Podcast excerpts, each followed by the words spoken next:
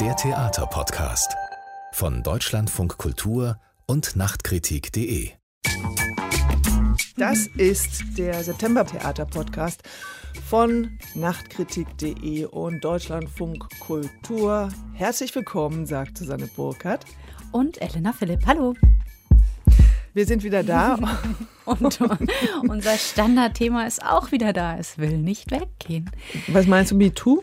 Ja, MeToo, Leitungsstrukturen, Konflikte auf Führungsebene, Machtmissbrauch.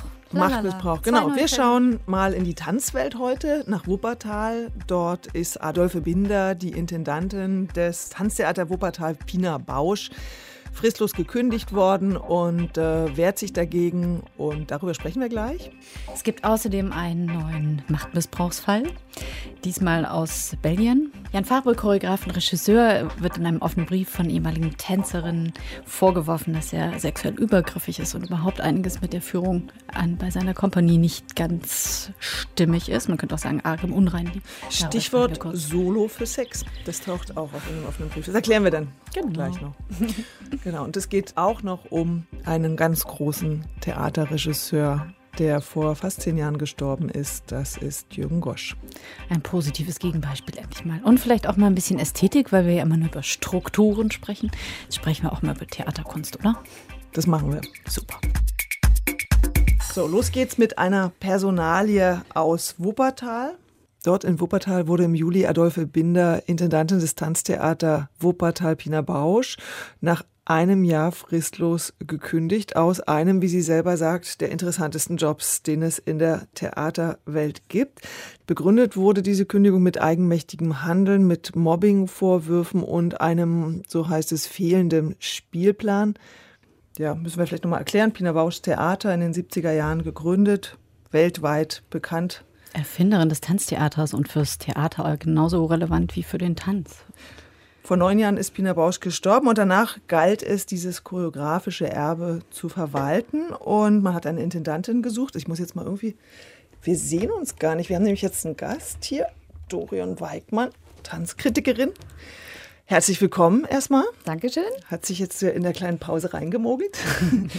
und ähm, Dorian Walkmann soll uns helfen, diese ganzen Vorgänge da in Wuppertal ein bisschen einzuordnen, weil sie sich da viel besser auskennt als ich zumindest. Du kennst dich ja auch als Tanzexpertin besser aus, Elena. Aber es gab jetzt Anfang des Monats einen Gütetermin beim Arbeitsgericht, weil die Geschäftsleitung des Tanztheaters zuvor schon gegenüber den Medien deutlich gemacht hat, dass eine Rückkehr der geschassten Intendantin ausgeschlossen sei, hat Adolphe Binder ein Mediationsverfahren abgelehnt. So.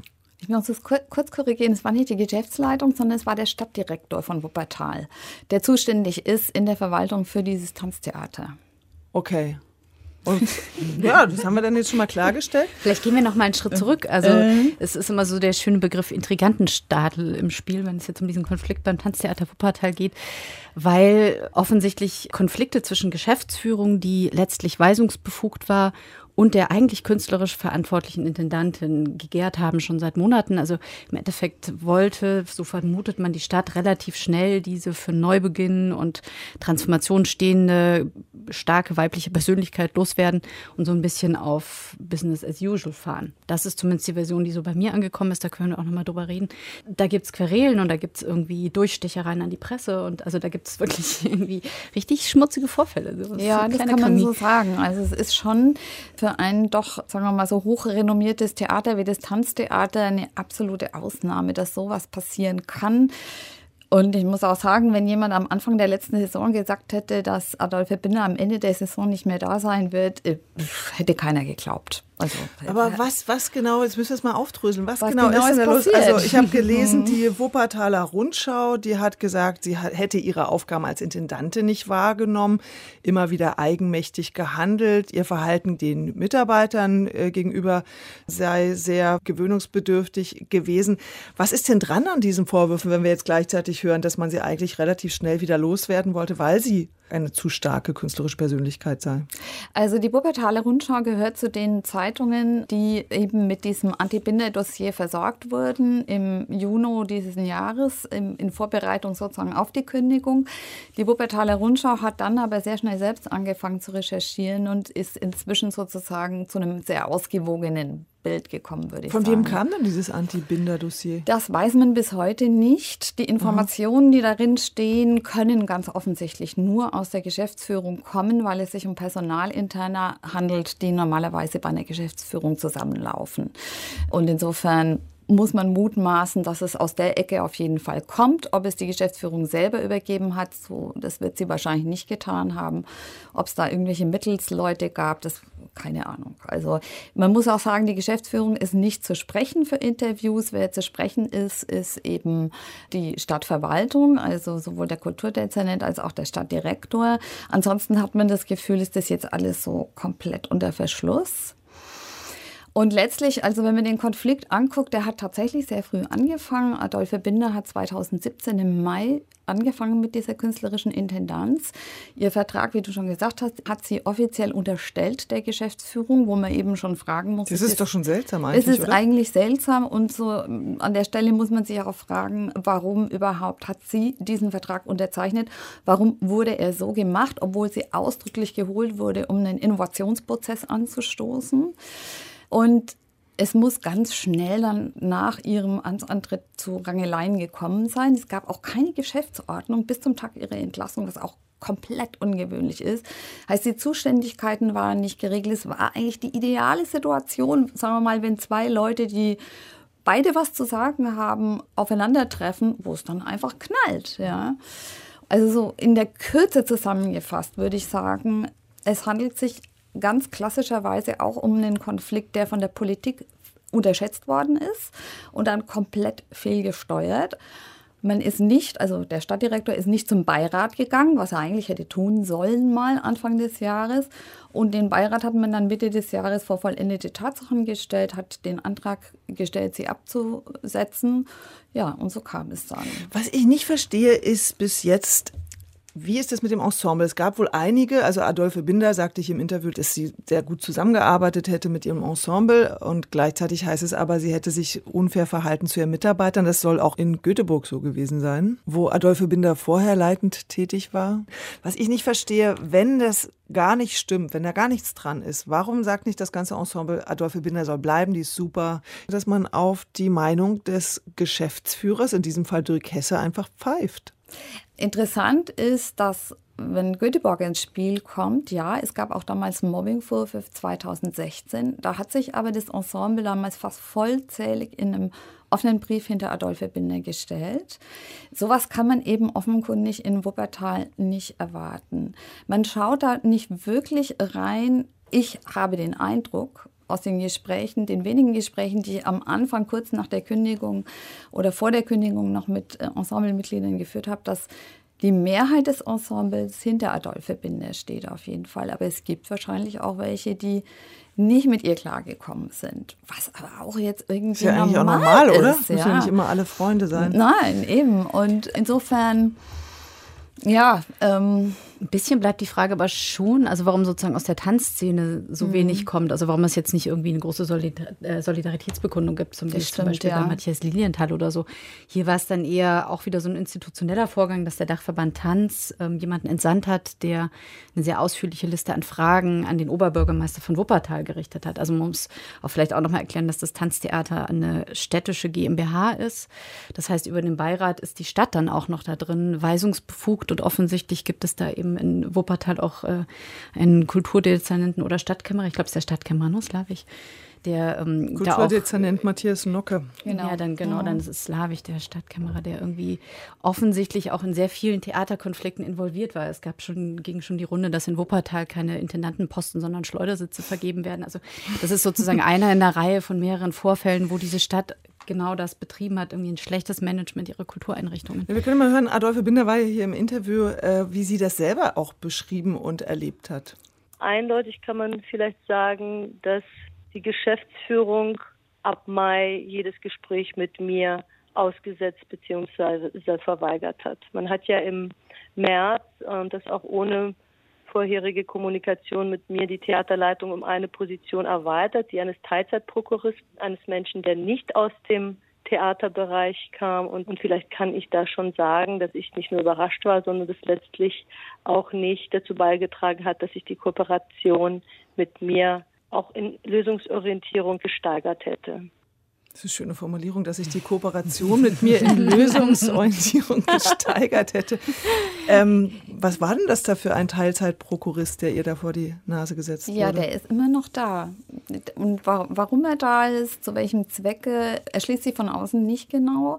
Mir ist gesagt worden, dass er zuständig sei für eine Art von Change Management im Sinne von Transformationsprozess, Wissenstransfer, also innerhalb der Company und so. Aber es ist eigentlich unklar und diffus, mit welchen äh, Kompetenzen er da letztlich ausgestattet wurde. Interessant an der ganzen Geschichte, weil Stichwort Göteborg ja fiel, ist aus meiner Sicht, dass in beiden Fällen, sowohl in Göteborg als auch in Wuppertal, Adolphe Binder explizit für einen Transformationsprozess geholt wurde, für eine Innovation. Ja. In Göteborg ist ihr das auch gelungen. Sie hat eine ziemlich klassische Kompanie, total zeitgenössisch aufgestellt. Die ist unglaublich gut im Geschäft, auch inzwischen, also internationale Tourneen und die hat super Choreografen und so.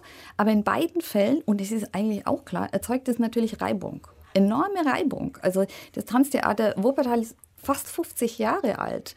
Da muss man sich nicht vormachen, da sind teilweise Tänzer von der ersten Stunde an noch mit dabei. Ja? Bis zu 40 Jahre sind die da ja, im Start. Ja, da muss man sich, also ich meine, es ist doch klar, dass das irgendwie nicht etwas ist, was jetzt äh, mit Friede, Freude, Eierkuchen vor sich gehen wird.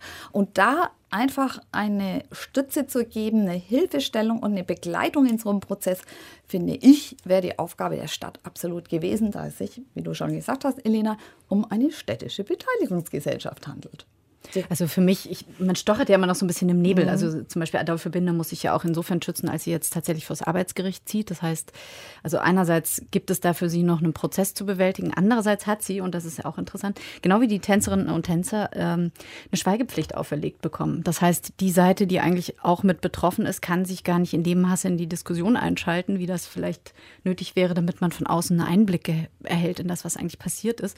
Und was ja auch fatal ist, am Anfang von diesem Prozess, diese Durchstecherei in die Presse ist erfolgt und in der FAZ stand dann sozusagen offensichtlich dramatisches Versagen als eine Überschrift. Das heißt, da wurden Vorwürfe, die noch überhaupt nicht untersucht, noch nicht belegt waren, wurden gesetzt als eine wahrhafte Tatsache. Und damit beschädigt man natürlich auch eine Person, beziehungsweise setzt so eine Richtung, wie ein Konflikt auch wahrgenommen wird. Und ähm, da ich sozusagen als Geschichte eigentlich rauslese, dass da sozusagen eine wenig konfliktscheue, durchaus künstlerisch autonome Frau sich in so eine Männerseilschaft gesetzt hat und dann sozusagen damit konfrontiert wird, dass diese alten Bünde irgendwie offensichtlich sehr stabil sind. Also der Geschäftsführer ist bei der Stadt angestellt, da gibt es irgendwie sehr alte Verbindungen, während die Intendantin vom Geschäftsführer angestellt ist und gar nicht direkt mit der Stadt kommuniziert. Das ist wirklich, es ist sehr, sehr, sehr trübe und so eine trübe Suppe und viele sprechen auch von einer Provinzposse, dass Wuppertal eigentlich mit diesem international strahlkräftigen Pina Bausch Ensemble völlig überfordert ist. Also dessen künstlerische Bedeutung kann man ja gar nicht groß genug reden. Also jedenfalls glaub, diese das stellt Frau, ja auch keiner in Frage. Die Frage ist jetzt aber nur äh, Ja, die Frage ist, warum sozusagen die Stadt so ein Ding so gegen die Wand fährt, um ihre Strukturen zu schützen. Also da sind wir wieder bei den Strukturen und bei diesem mutigen Neubeginn. Und ich finde es deswegen, und das ist jetzt mal meine persönliche Meinung, eigentlich ziemlich cool, dass Adolphe Binder sagt, nee, ich gehe diesen ganzen Weg, ich will, dass hier Zeugen befragt werden, ich will, dass hier ein Gericht mit richterlicher Befugnis auf die Dokumente guckt und sich mal jemand eine Meinung bildet von außen und dass das nicht von der Stadt gesetzt wird, wie dieser Konflikt wahrzunehmen ist. Sie kann ja auch unterliegen. Es ist ja völlig ergebnisoffen, ob sie ihren Job zurückkriegt und ähm, ihren Vertrag bis 2022 erfüllen kann.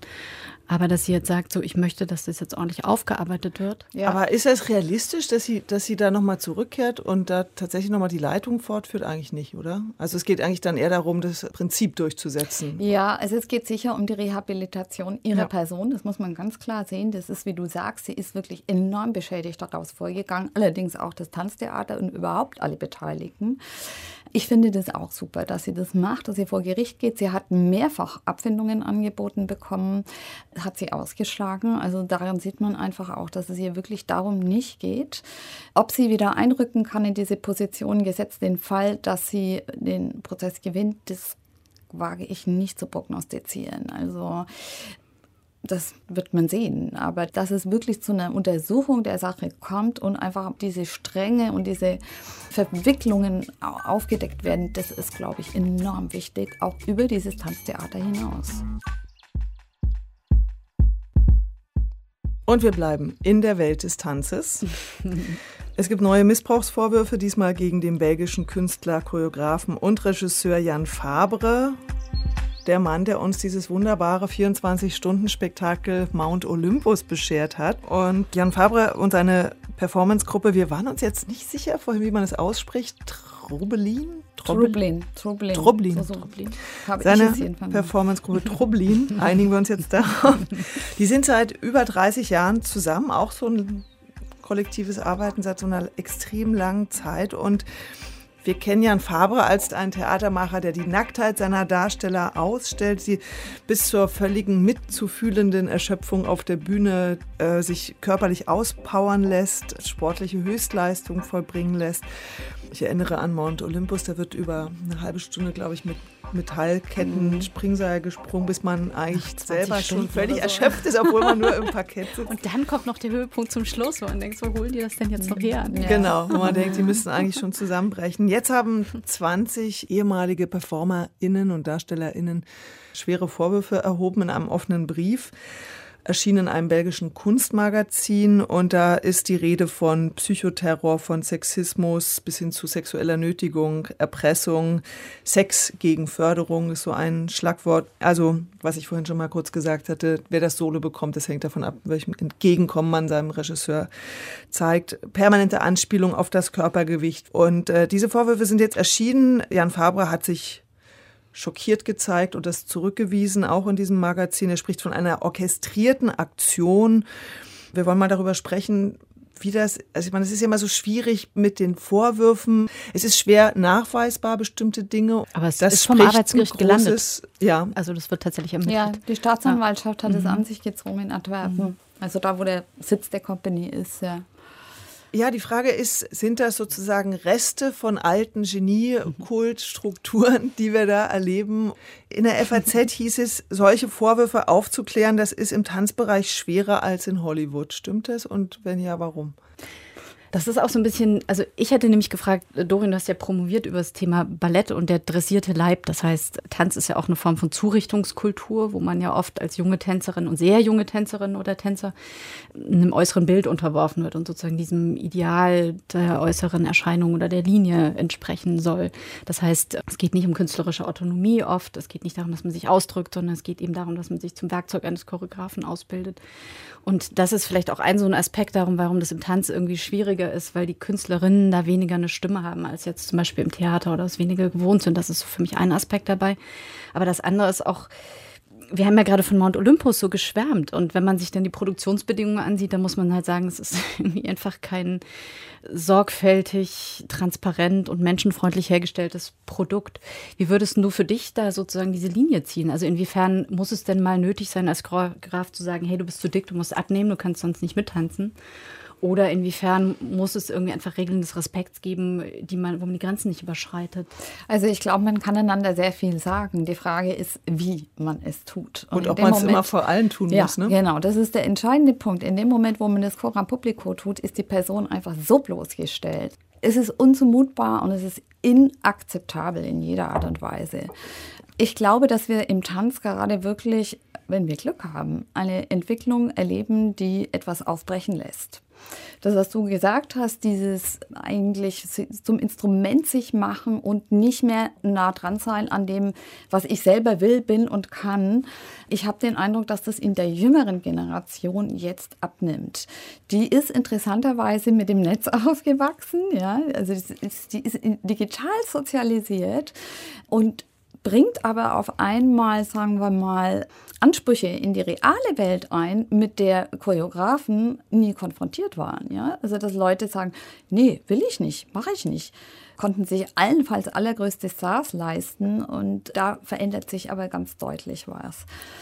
Es ist ja, Jan Fabre sagt dann, der spricht von einem geheimen Band, was zwischen Regisseur und seinem Darsteller existiert. Das ist ja immer, was im Geniekult gerne so eingeführt wird da muss es diese Übergriffe geben, da muss es diese Spannung geben und über die, diese Grenzüberschreitung. Und das ist vielleicht was, was sich jetzt auflöst, vielleicht auch dadurch, dass, du hast es gerade gesagt, äh, durch die sozialen Medien, durch das, durch das Öffentlichmachen von Vorgängen, vielleicht andere wahrnehmen, das muss gar nicht so sein. Ich muss das gar nicht so ja. mitmachen.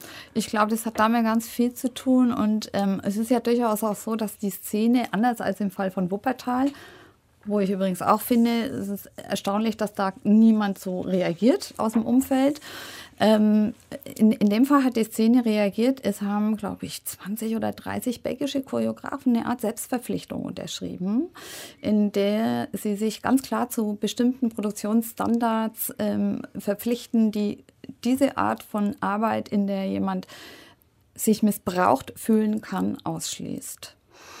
Aber es gibt ja so eine Arbeitsregelung schon bereits, unter die im Prinzip die Gruppe von Jan Fabre auch fallen würde, wo man ganz klar sagt, Gewalt, mhm. Mobbing, äh, sexuelle Erniedrigung und so weiter, das wird nicht toleriert. Und trotzdem erhebt er sich über sowas. Ich glaube schon, dass das in dem Fall jetzt, ähm, wie immer, man kann auch da nichts präjudizieren. Ne? Es wird am Ende ein Verfahren geben und man wird sehen, was dabei rauskommt. Umgekehrt Tatsache ist, wir haben jetzt ein paar Fälle ja schon vor Jan Fabre. Es ist jetzt derjenige, der am meisten hochgeploppt ist, aber wir hatten ja schon ein paar andere Fälle in New York, in Paris, auch in Dresden.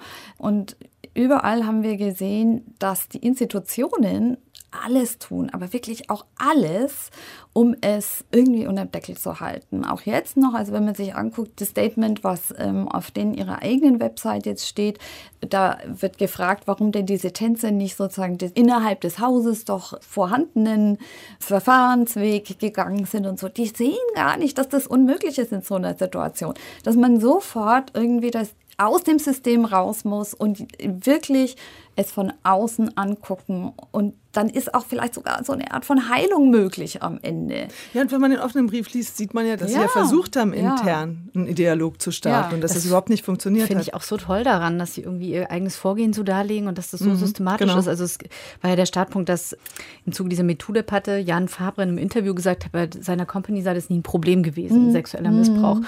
Und äh, er hat das auch muss, noch was anderes Schönes gesagt. Ja. Natürlich finde ich, dass alle Arten von Leben respektiert werden müssen, auch Frauen. Hat er im Interview gesagt. Jetzt guckst du hier in zwei offene Münder. Unglaublich, ehrlich? Boah. Ja. Jetzt unterhalten sich hier mal drei Lebensformen über Jan Fabre. Das war sozusagen der Anlass für die zu sagen, Entschuldigung, wir haben es intern versucht, wir stoßen auf Granit. Jetzt fragen wir mal die Gewerkschaft, wie es aussieht. Und hups, es gibt diesen Paragraphen, der uns eigentlich irgendwie schütz, rechtlich schützen soll. Aber wenn wir jetzt vor Gericht ziehen, dauert es so lange, dass wir unsere Kollegen nicht mehr schützen können. Wir gehen an die Öffentlichkeit. Das ist sozusagen jetzt unsere Verantwortung zu sagen, da muss jemand hingucken. Und das hat ja auch was in Gang gesetzt. Also es ist ja so eine Art Prozessbeschleuniger, also eine katalytische Wirkung, dass man sagt, wir schreiben da jetzt einen offenen Brief und dann Absolut, ja. ist der Aufschrei laut. Und, und die Frage, warum so, warum das so schwierig ist, dem zu entziehen, dann müsste man vielleicht auch noch sagen, weil es in diesen künstlerischen Prozessen natürlich eine riesen Konkurrenz gibt. Man kann ja auch sagen, geh doch einfach raus aus der Company, wenn dir das da nicht passt. Absolut. Dann könnten ja mhm. einfach alle gehen. Aber das Problem ist, wo gehen sie hin? Sie gehen in die Arbeitslosigkeit. Mhm. Also dieser Druck, eine von den zehn oder zwanzig zu sein, die damit auf der Bühne stehen kann. Mhm. Und dann natürlich auch gesehen zu werden, das Solo zu kriegen. Ich finde, also was die Tanzausbildung angeht, dass das total wichtig ist, den jungen Tänzern von Anfang an beizubringen. Du hast ein Recht auf deinen Körper und du musst genau dir selber auch darüber klar werden, wo für dich die Grenze ist. Ich glaube, die Zeit ist wirklich vorbei, wo sozusagen man mit denen alles veranstalten kann und sie vielleicht dann erst hinterher aufwachen. Das ist ganz wichtig, dass es wirklich ein Bewusstsein dafür gibt, hier und jetzt, das will ich oder das will ich nicht. Ja. Und da glaube ich, dass sich da mächtig was tut gerade. Hoffe ich. ja. Ja, und äh, wenn man diese Erfahrung gemacht hat oder solche Erfahrungen gemacht hat, gibt es inzwischen jetzt auch, ähm, du hast es ganz schön erwähnt, das Internet bietet ja Möglichkeiten des Transparentmachens. Und es gibt eine Webseite, die heißt nobody100.com oder vielleicht englisch nobody100.com.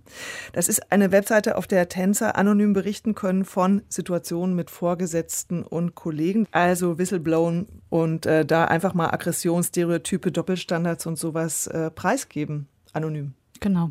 Du wolltest das aber noch ein bisschen einordnen.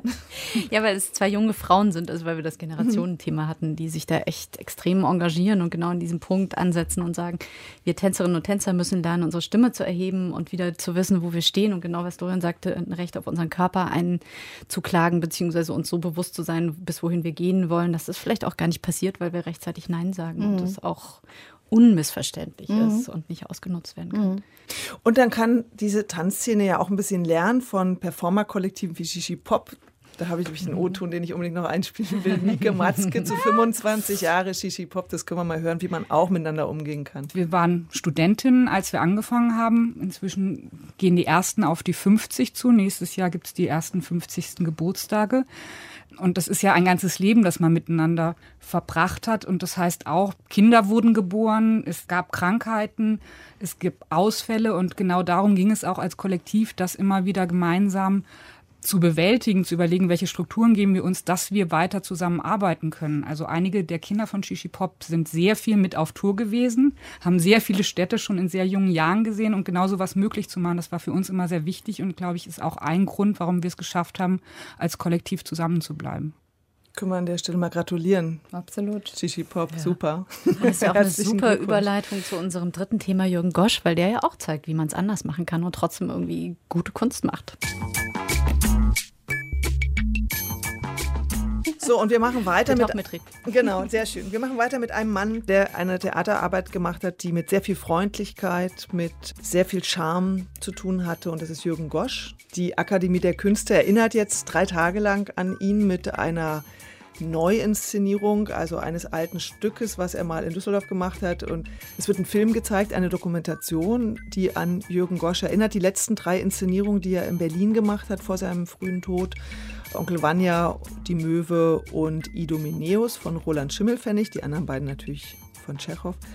Und in diesem Film, der ganz langsam ist und mit sehr, sehr langen Einstellungen arbeitet, sind wir bei den Proben dabei. Und da gibt es eine Szene, die fand ich ganz toll, weil Jürgen Gosch erklärt, was er machen will. Und dann sieht man die ganze Zeit in ratlose Schauspielergesichter. Wir hören das mal kurz an. Ja, wichtig ist mir irgendwie, dass es so ein auch äh, äh, oder uns, dass es dass das, worauf ihr seid, wirklich eine Realität hat. Also dass es nicht so eine Verlängerung des Bühnenklapperatismus ist, sondern dass da wirklich also ein, ein, ein, ein, ein Gegenstand gelandet ist. Den man aber völlig real Mal aufzulachen. natürlich bespielen müsste. Mhm.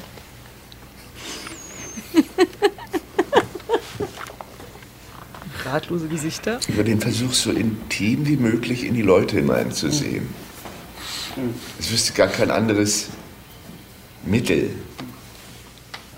Also abgesehen von, von ist wirklich schwer. warte, warte jetzt. Aber anfangen müssen wir auch. Ja, irgendwann schon. Warte mal, der müsste eigentlich jetzt zu Ende sein. Genau, ich mache mal jetzt einfach aus. Ja, so, so ist es, glaube ich, sehr, sehr oft gewesen mit Jürgen Gosch. Dass du meinst, man Sie haben so lange ausgesessen, bis dann doch was auf der Bühne stand. Aber erzähl doch mal, Susanne, du hast ja diesen Dokumentarfilm gesehen. Was hast du denn für einen Eindruck, wie Gosch mit seinen Schauspielern gearbeitet hat, um dann zu diesem Theater zu kommen? Dass ich habe noch mal so ein paar Kritiken gelesen, als das große wahrhaftige Menschentheater dargestellt wird. Also da überschlagen sich ja die Leute geradezu, die Kritiker, wenn sie Gosch beschreiben in diesen letzten Jahren. Ja, der hat ja auch den richtig großen Erfolg ja erst am Ende seines Lebens mhm. gehabt, muss man sagen, mit diesen drei Stücken, die es dann im deutschen Theater gab. Was ist seine Qualität? Das beschreiben Schauspieler wie zum Beispiel Corinna Harfuch so. Wir können es ja auch mal hören, mhm. einen Ausschnitt Corinna Harfuch. Da hatte der einen untrüglichen Instinkt, das anzupieken, das zu verlachen, das zu verhöhnen, das einen da irgendwie unruhig zu machen, dass man da, obwohl man der Meinung war, ich bin doch jetzt hier so wirklich richtig toll oder ich ich spiele gerade, äh, ich weiß gar nicht, wie es mir passiert, sondern und dann kommt er zu einem und sagt, ähm, das ist irgend so ein Gemache, so ein Schauspielgemache. Das können Sie doch besser. Das können Sie doch besser. das ist eine Ermutigung statt eine Erniedrigung. Ne? Aber wenn sie sagt, irgendwie verhöhnen und verlachen, da bin ich jetzt auch ganz kurz mal aufmerksam geworden, weil verhöhnen klingt jetzt auch nicht. Na, sie hat es ja auch mal so gesagt, äh, Jürgen Gosch kann ein ungeheuer bösartiger und ungeheuer liebender Regisseur sein. Und ich glaube, in diesem Infragestellen, was aber natürlich, also verhöhnt klingt jetzt brutal, aber es ist ja immer die Frage, wie man das, wir haben es vorhin ja gesagt, ja, ja. Dorian, du hast gesagt, äh, die Frage ist, mache ich das Cora Publico mm. oder äh, mache ich das einfach nur eins zu eins? Und dann kann ich schon sagen, das war doch gar nichts jetzt, komm, das kannst das du besser. Mm. Ist ja dann eigentlich eine Ermutigung. Und das Glatte, das Fertige, das Professionelle, das hat er versucht zu durchbrechen und zu sagen, komm zu dir, dass man dem Ersten was am einfällt und dem Letzten. Und auch wenn man gut war, so sagt es Uli Mattes, also man tra trau nicht dem, was du da machst. Also verwerf es nicht, wenn du denkst, ach nee, das war nichts. Oder, oh, das war jetzt aber super. Trau dem nicht, sondern lass immer noch mal was anderes zu. Das beschreiben eigentlich alle unisono in diesem Film. Dass das sowas war, dass aus diesen Pausen und aus diesem macht es doch einfach noch mal ganz anders und dieser Ruhe irgendwie was entstanden ist, offenbar, was für die Schauspieler, für viele zumindest ungewöhnlich war oder neu. Und ich muss auch sagen, wenn ich heute Onkel Vanya noch sehe, was ja immer noch läuft, nach wie vor läuft, übrigens auch jetzt an diesem mhm. Wochenende, dann denke ich, aha, dieses klassische Schauspieltheater, einfach nur Schauspieler auf der Bühne. Und das Besondere ist ja, dass sie ununterbrochen eben gleichzeitig mhm. auf der mhm. Bühne sind und sozusagen keiner aus einer anderen Situation ins Spiel kommt, so aus der Garderobe, wo er vielleicht gerade noch geplaudert hat. Die sind alle da und entwickeln diesen Abend gemeinsam. Das hat immer noch eine Kraft und Stärke. Mhm. Ich würde sagen, für mich ist es einer der tollsten Theaterabende, die ich je gesehen habe. Dieses Onkel Vanya am Deutschen Theater. Mhm.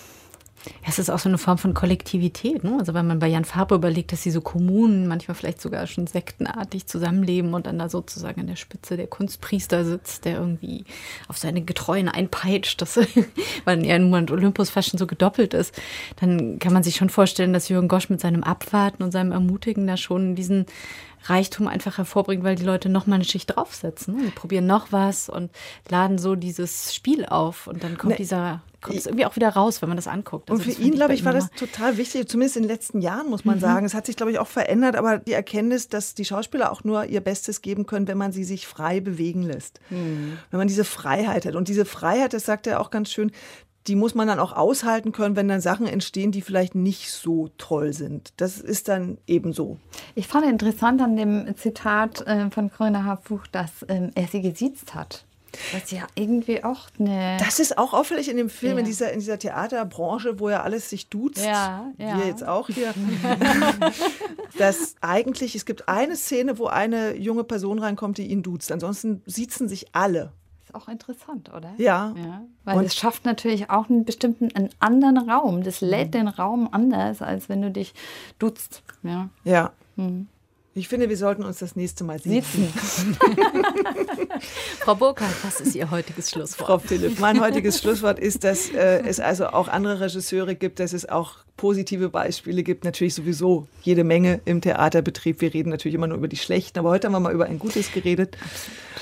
Ich warte die ganze Zeit schon drauf, um unbedingt meine Lieblingsszene so, zu erzählen. Stimmt, Hast das du auch eine Lieblingsszene, Suse? Meine Lieblingsszene Oder? ist, wir können jetzt alle mal kurz eine Lieblingsszene ähm, meine Lieblingsszene ist äh, bei Onkel Vanya, wenn der Astroff, der Arzt, also das ist ja Jens Harzer, wenn der anfängt zu tanzen, betrunken. Bernd Stempel fängt an zu spielen auf seiner kleinen Gitarre und Bernd Stempel ist ja sowieso der ewige Unbeachtete im deutschen Theater und der ist da so toll und er spielt halt und Astroff fängt ganz vorsichtig an zu tanzen. Und wie der da tanzt, das kann ich ganz schwer beschreiben, aber das ist so ein ganz langsames sich herantasten an diese Bewegungen. Irgendwann fällt Uli Mattes mit ein, alles so ein bisschen unbeholfen, Uli Mattes als Onkel Vanya. Und dann tanzen die da beide und das ist so hinreißend, das ist einfach toll. Aber man muss es, glaube ich, gesehen haben. Ich kann es jetzt gar nicht besser beschreiben. Was ist denn deine Lieblingsszene? Die ist ganz ähnlich. Ich dachte mich gerade, Jung Gosch ist schon irgendwie, glaube ich, auch so ein Meister der dramatischen Zeit. Also so das einfach auszuhalten und so eine Atmosphäre aufzuladen bei mir ist es der Wald aus Macbeth, also wo er dieses Shakespeare-Stück ja mit so einer Truppe nackter Männer gespielt hat, wo sich dann damals irgendwie so eine Ekeltheaterdebatte andockte, wo man hm. dachte, so völlig, völlig absurd, wenn man das sieht, weil es mhm. einfach so selbstverständlich ist. Da geht es gar nicht drum, sondern es sind halt Menschen in ihrem So-Sein und ähm, dann nehmen sich diese Männer so jeder einen großen Zweig und kommen so, so durch den Eingang wieder rein ja, und stellen sich auf die Bühne und sind einfach fünf Minuten Wald und flöten also Vogelstimmen und stimmt. machen so ein bisschen Blätter raus austauschen. Und man weiß halt, die Schlacht steht bevor. Das heißt, es ist irgendwie, man hat gleichzeitig diese unglaubliche Spannung, weil man weiß, irgendwann mhm. bricht da jetzt irgendwie der Krieg aus. Und gleichzeitig ist es so ein heiteres Moment sein. Und also, und das finde ich, macht Gosch für mich so aus. Also diese Schönheit, die aber gleichzeitig mit dem Schrecken verbunden ist. Das ist so diese Ambivalenz und die ist immer irgendwie da. Das finde ich ganz toll. Ich bin hingerissen. Ah, gut. Hattest du nicht dieses tolle Zitat aus dem Idomeneus? Das ist doch irgendwie auch nochmal ein schöner Schlusssatz, was Alexander Kuhn sagte. Haben wir das als. Das haben wir natürlich auch als O-Ton vorbereitet. Achtung. Ich bin Idomeneus, siegreich und schiffbrüchig ich hänge am Leben. Ich hänge am Leben. Ja, das war Alexander Kuhn in der letzten Inszenierung Idomeneus. Und als er dieses Ich hänge am Leben sagte, da hatten alle auf der Bühne Tränen in den Augen. Mm. Also man wusste schon zwei Monate später starb Jürgen Gosch, mm. dass diese Worte jetzt plötzlich eine ganz andere Bedeutung mm. auch bekommen.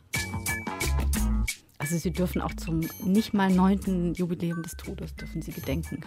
Das ist wahrscheinlich deine Botschaft, ne? Egal, dass es keinen Anlass für diese Akademieveranstaltung gibt Nein, man Film, kann sondern über man kann über Gosch immer, reden. Ja, das glaube genau. ich auch. Ja, mhm. genau. Das war jetzt aber dann schon wieder ein bisschen traurig jetzt zum Schluss, aber Nein. wir sind am Ende Ja. und ähm, wir Siegreich freuen uns sehr siegreich und hoffentlich nicht so schiffbrüchig. Wir freuen uns sehr, Dorian Weigmann, dass du heute bei uns warst. Ja, es war schön. Danke. Und äh, dass wir uns sitzen, äh, duzen durften. und dass wir trotzdem respektvoll miteinander umgegangen sind. Absolut. Und ja, das war der September-Theater-Podcast von nachtkritik.de und Deutschlandfunk Kultur. Eine Kooperation von den beiden. Wir sagen Tschüss, bis zum nächsten Mal, Dorian. Dankeschön und Tschüss, bis bald. Tschüss, Helena. Ciao. Tschüss. Ciao.